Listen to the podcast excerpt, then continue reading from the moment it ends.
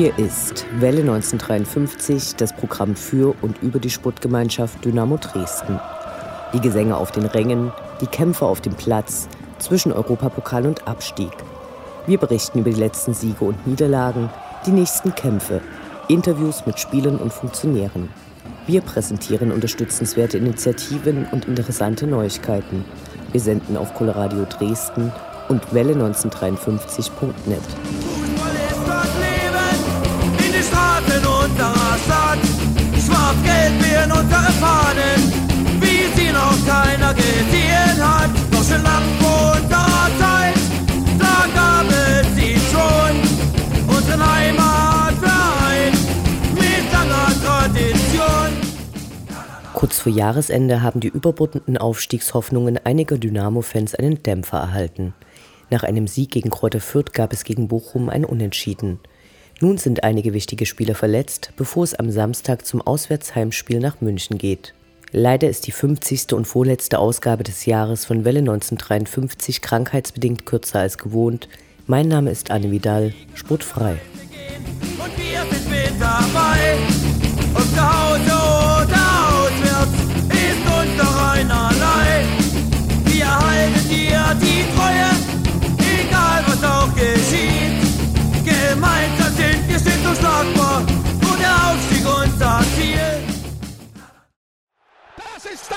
Inhaus. Kontermöglichkeit. Schnetzler. Schnetzler alleine. Schnetzler muss das Tor machen. Schnetzler. Tor. Tor. Tor. Tor.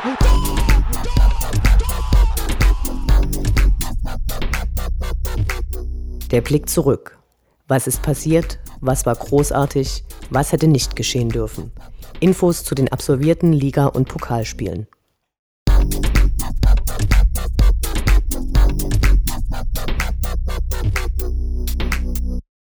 Dreizehnter Spieltag, 20. November, Sonntag 13.30 Uhr, die SGD gegen Kräuter Fürth. Wenn es nach dem Sportgericht des DFB gegangen wäre, hätte der K-Block heute leer bleiben müssen. Dem Einspruch sei Dank war das Stadion rund gut gefüllt. Erstmals stand Noah Avasi im Aufgebot, beim Warmmachen der Wechselspieler fragten sich manche, wer das denn sei. Er spielte für die U17 und U19 von Dynamo und kam diese Saison in der Union-Bundesliga zu acht Einsätzen. Yannick Müller ersetzte den verletzten Giuliano Modica. Zu Beginn des Spiels wurde, wie seit 2011 einmal pro Saison, die große Blockfahne über den K-Block gezogen. Die Sonne schien und alle hofften, dass die Dynamos den Schwung der letzten Sieger auch hier zeigen würden. Und munter ging es los. Zum Glück für Dynamo war der Fürther, der sich in der zweiten Minute überraschend vor dem freien Tor wiederfand, nicht kaltschnäuzig genug. Kurze Zeit später die erste Rudelbildung und dann viele, viele Chancen für die Dynamo-Spieler. Nur kein Tor. Doch nach 20 Minuten ist es endlich soweit. Nach einem langen Ball von Florian Ballas, der unglücklich von Fürth abgewehrt wird, trifft Akagi Gogia.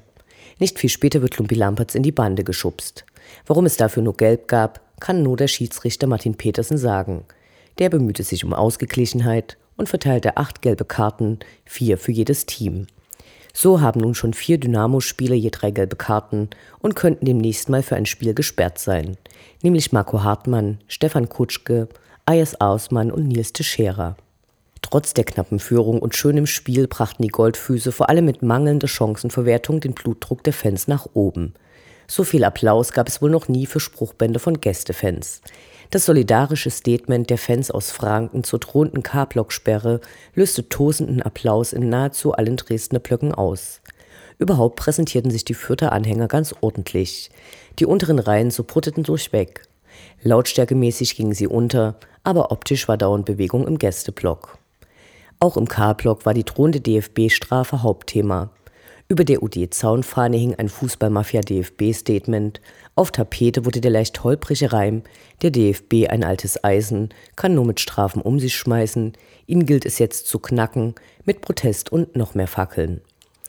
Erik Berko, der neben Florian Ballas, dem Kapitän Marco Hartmann und Niklas Hauptmann glänzte, präsentierte dem heimischen Publikum erstmals eine lupenreine Schwalbe, perfekt abgehoben, leider einen gefühlten Meter vom Gegenspieler entfernt.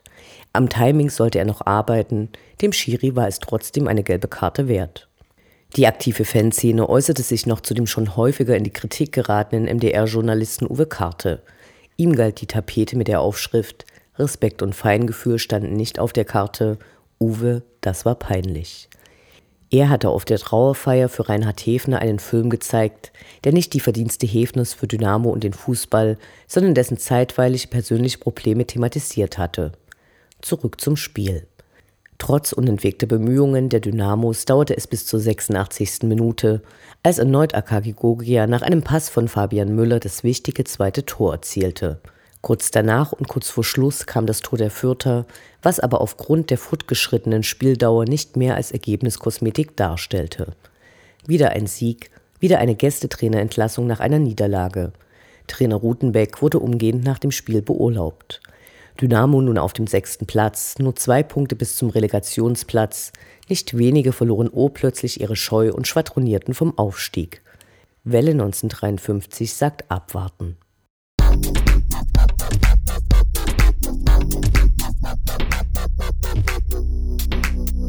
14. Spieltag, 26. November, Sonnabend 13 Uhr, SGD gegen VfL Bochum 1848. Nach nur sieben Tagen gab es gleich das nächste Heimspiel. Der Schacht des Westens war zu Besuch. Bevor sich der K-Block aber wie üblich auf das Spiel einstimmte, gab es, ob der Ereignis in Magdeburg wenig verwunderlich, einen brachialen Wer nicht hüpft, ist Magdeburger Weckruf. Wer kann, der kann. Magdeburg ja nun nicht mehr. Cheftrainer Uwe Neuhaus, der vor dem Spiel vor zu viel Euphorie gewarnt hatte, wurde anlässlich seines Geburtstages lautstark besungen. Auf dem Platz begann die zweite Garnitur der Bochume mit vollem Einsatz und wollte ihre Chance nutzen. Ganz anders als damals in Haching, als sie sich mit einem Unentschieden begnügten und Dynamo absteigen musste. Auffällig war die rustikale Spielweise der Gäste, die einigen der Dynamo-Spieler, wie zum Beispiel Erik Berko, stark zu schaffen machte. Schiedsrichter Sascha Stegemann unter dem Dynamo noch nie einen Sieg erringen konnte, versuchte alles, seinen hier sehr schlechten Ruf zu bestätigen und griff trotz überharter Fouls selten ein, schien aber von den Gestikulationskünsten der Westschachter beeindruckt. Hoffentlich sehen wir den nicht so schnell wieder. Schon nach fünf Minuten konnten alle jubeln. Akagi Gogia schien wieder wild entschlossen, seine zwei Tore pro Spiel zu schießen. Der Linienrichter hatte jedoch gerade geplinzelt und den Ball nicht drin gesehen, bevor ihn ein Bochumer wieder rauskickte schlecht. Stattdessen nach einer Viertelstunde die Führung für die Gäste. Doch dann wachte Dynamo endlich auf. Nach einem atemberaubenden Lauf von Akagi Gogia bis zur gegnerischen Grundlinie, Pass auf Ayas Arsmann, der Ball diesmal so lange drin, dass es auch den Offiziellen nicht verbogen blieb. Kurz vor der Halbzeitpause glänzte dann Erik Berko, der Stefan Kutschke bediente, dem es gelang einzunetzen. Mit der Führung ging es in die Pause. Die pfiff der Schiedsrichter einfach, obwohl Dynamo noch eine Ecke zugestanden hätte. Naja. Der K-Block kommentierte nochmal die Trauerfeier von Reinhard Hefner und zeigte eine Tapete mit der Aufschrift Diese Trauerrede war dein Ende, Zimmermann geh endlich in Rente. Zimmi, wie er sich selbst nennt, gleicht nun seit Jahren, in letzter Zeit vor allem durch YouTube-Videos, eine Parodie seiner selbst. Schwierig nur, wenn er das auf offiziellen Veranstaltungen macht, wo man nicht wegschalten kann. Was nach dem Wiederanpfiff auf dem Platz geboten wurde, war nicht immer schön. Viele Fehlpässe, viele vergebene Chancen. Zu wenig gegen eine Bochumer Mannschaft, die nicht aufgab. Fast folgerichtig dann fünf Minuten vor Abpfiff der Ausgleich. Und so gab es nur einen Punkt. In den Gesprächen nach dem Spiel gaben sich die Goldfüße wenig geknickt, fast so, als ob sie den Druck aus den Aufstiegsfabeln nehmen wollten. Ein unnötiger Punktverlust. Schade.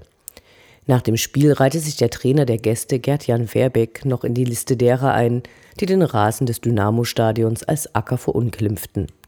Abseits des Sportlichen gab es in den Tagen vor dem Spiel eine interessante und ungewöhnliche Meldung aus Bochum.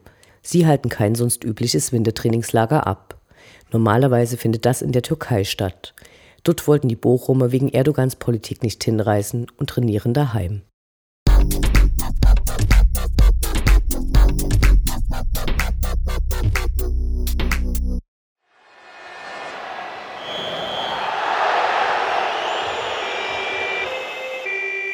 Station 1953. Von der Notaufnahme zur Rekonvaleszenz, zur Krankensituation im Kader. Wie geht es den verletzten und erkrankten Spielern? Auf der Pressekonferenz vor dem Spiel gegen Bochum wurde bekannt gegeben, dass Giuliano Modica voraussichtlich bis zum Jahresende mit einem Muskelfaserriss ausfällt. Keine gute Nachricht. Zum Glück wird er derzeit gut durch Yannick Müller ersetzt. Anfang der Woche dann weitere schlechte Nachrichten. Niklas Hauptmann, der in den letzten Partien alle Dynamo-Fans begeistert hatte und gegen Düsseldorf nach nur 25 Sekunden ein wunderbares Tor schoss, wurde vom Bochumer Schiepermann, der auch mit heftigen Tätlichkeiten gegen andere Dynamos auffiel, am letzten Sonntag heftig gefault. Ergebnis: Ein Riss des Syndesmosebandes im rechten Sprunggelenk. Wie lange er ausfällt, ist noch unklar. In diesem Jahr werden wir ihn jedoch nicht mehr auf dem Platz sehen. Wir wünschen schnelle Genesung. Paragraph 1. Die Würde des Fans ist unantastbar. Schön wär's. Fußball als Experimentierfeld über Probleme im Spannungsfeld zwischen lebendiger Fankultur, Kommerzialisierung und staatlicher Repression.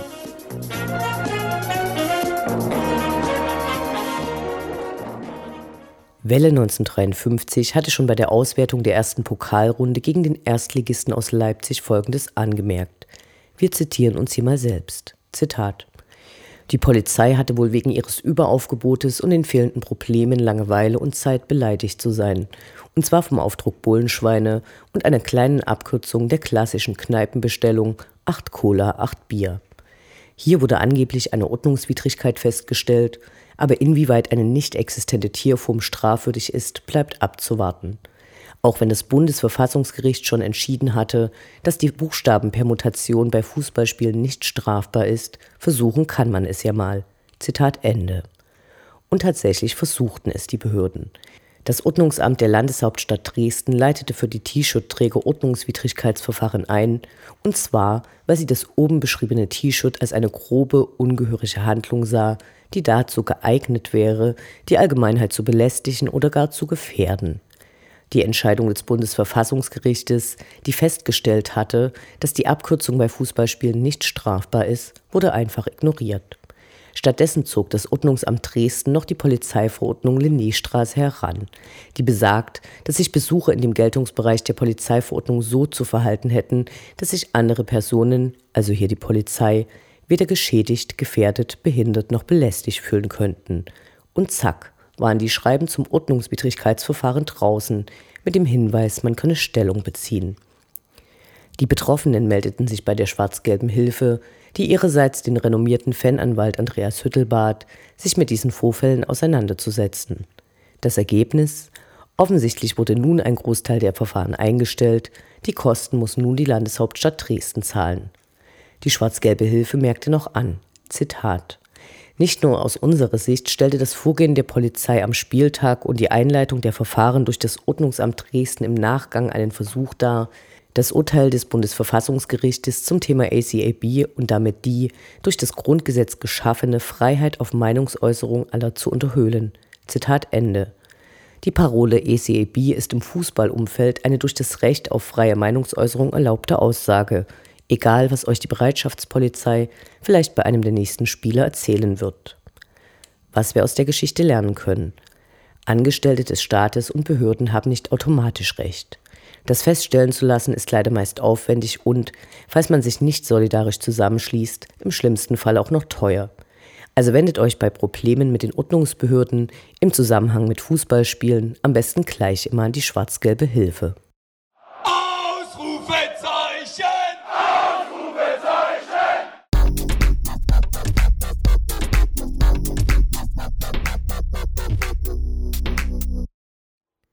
Der Blick nach vorn die nächsten Spiele, die nächsten Termine. Hoffnung und Zuversicht. Niederlage oder Ufter.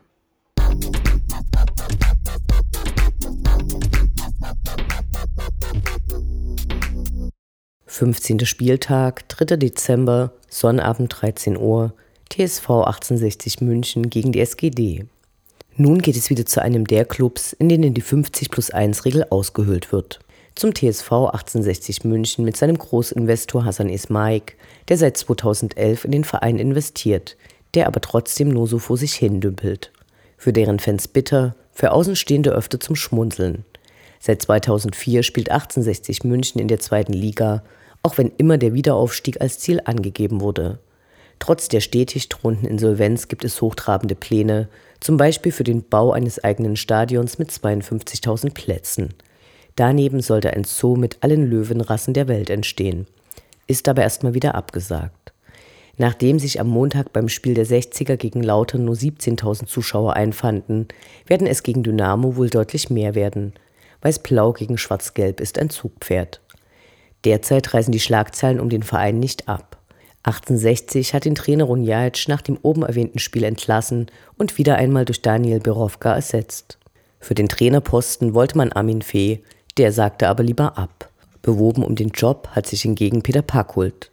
Gleichzeitig sorgte der Großinvestor, der leicht undurchsichtig in diversen Gremien des Vereins eingreift, für hochgezogene Augenbrauen. Am Wochenende schmissen zwei hochrangige Gremienvertreter hin. Es folgte eine offizielle Mitteilung, dass Spieler, Trainer usw. So nicht für Gespräche mit der Presse zur Verfügung stehen, außer für die von der DFL vorgeschriebenen. Journalisten erhielten Hausverbot, das wurde jetzt wieder aufgehoben. Also eigentlich alles wie immer beim Alten in München, pro Saison mindestens zwei Trainer und das Team derbe mit Abstiegskampf beschäftigt. Anstatt in das neue Stadion neben dem Löwenpark geht es nun also am Sonnabend wieder in die Allianz Arena. Dort hat Dynamo noch nie verloren leicht beunruhigend, wie der überwiegende Teil der Fans nicht nur von einem Heimspiel, was es sicher wird, sondern auch wie selbstverständlich von einem Sieg ausgehen. Da möchte man am liebsten die Phrasenbücher öffnen. Man soll den Tag nicht vor dem Abend loben. Die Wahrheit liegt auf dem Platz. Erst beim Abpfiff ist das Spiel vorbei. Wir sagen, hoffentlich gilt für die Weiß-Blauen, hast du Scheiße am Fuß, hast du Scheiße am Fuß. Nicht unwichtig für viele Fans ist die Getränkeversorgung im Stadion. Das geht hier nur mit der sogenannten Arena-Card. Für diejenigen, deren Karte nach dem Spiel noch ein Restguthaben aufweist, legt der Verein Zukunft Dynamo eine schon mal durchgeführte Aktion neu auf. Die Karten können vor Ort an Zukunft Dynamo übergeben werden, aber auch in Dresden am Fanshop. Zukunft Dynamo wird die Restguthaben zentral zurücktauschen und das Geld dem Nachwuchs von Dynamo spenden. Schöne Idee. Für die Partie wagen wir lieber keine Prognose. Wir wünschen uns sehr, dass Dynamo nicht als Aufbaugegner herhält.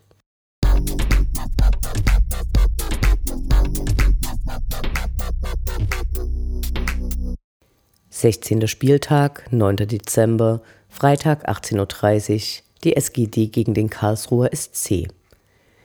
Das letzte Heimspiel des Jahres 2016 steht an, das Wunschergebnis ist klar.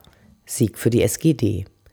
Innerfamiliäre Konkurrenz besteht hier, weil Niklas Kreuzer, der die letzten drei Partien von der ersten bis zur letzten Minute bestritt, hier auf den alten und neuen Arbeitgeber seines Vaters trifft, der gerade als Sportchef zum Karlsruher SC zurückgekehrt ist, nachdem er im Sommer bei 1860 vorzeitig rausgeschmissen wurde. Karlsruhe steht derzeit auf dem 15. Platz und ist nicht besonders gut aufgestellt. Torgefährlichkeit sieht anders aus. Nur zehn Tore gelangen bisher in dieser Spielzeit, nur Kaiserslautern und St. Pauli sind ähnlich abschlussschwach. Die Bilanz gegen Dynamo sieht bisher für uns nicht gut aus. Vier Siegen und vier Unentschieden stehen neun Niederlagen gegenüber. Die letzte Begegnung war 2014 kurz vor dem letzten Abstieg in die dritte Liga. 2 zu 2 endete damals die Partie. Bitte diesmal ein klarer Sieg. Dynamo Allee.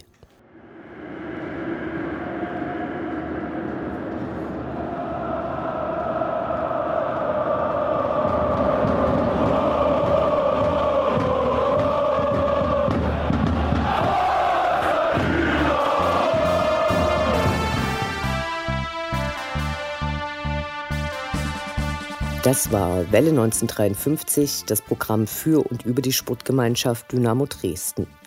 Eine neue Sendung über die SGD, uns, die Fans und alle Neuig und Widrigkeiten auf dem Weg zum Europapokal gibt es in zwei Wochen bei Coloradio und zum Nachhören im Internet auf welle1953.net als Podcast, den ihr selbstverständlich abonnieren könnt, um keine Sendung zu verpassen. Mein Name ist Anne Vidal. Auf Wiederhören. Bis zum nächsten Mal. Schwarz-Gelb werden unsere Fahnen, wie sie noch keiner gesehen hat. Doch schon lang vor unserer Zeit, da gab es sie schon. Unseren Heimatverein mit langer Tradition. Schatz, ich bin neu verliebt. Was? Drüben. Das ist er. Aber das ist ein Auto. Ja, eben. Mit ihm habe ich alles richtig gemacht. Wunschauto einfach kaufen, verkaufen oder leasen. Bei Autoscout24. Alles richtig gemacht. Wie baut man eine harmonische Beziehung zu seinem Hund auf? Puh, gar nicht so leicht. Und deshalb frage ich nach, wie es anderen Hundeeltern gelingt, beziehungsweise wie die daran arbeiten. Bei Iswas Dog reden wir dann drüber. Alle 14 Tage neu mit mir, Malte Asmus und unserer Expertin für eine harmonische Mensch-Hund-Beziehung, Melanie Lippisch. Iswas Dog mit Malte Asmus. Überall, wo es Podcasts gibt.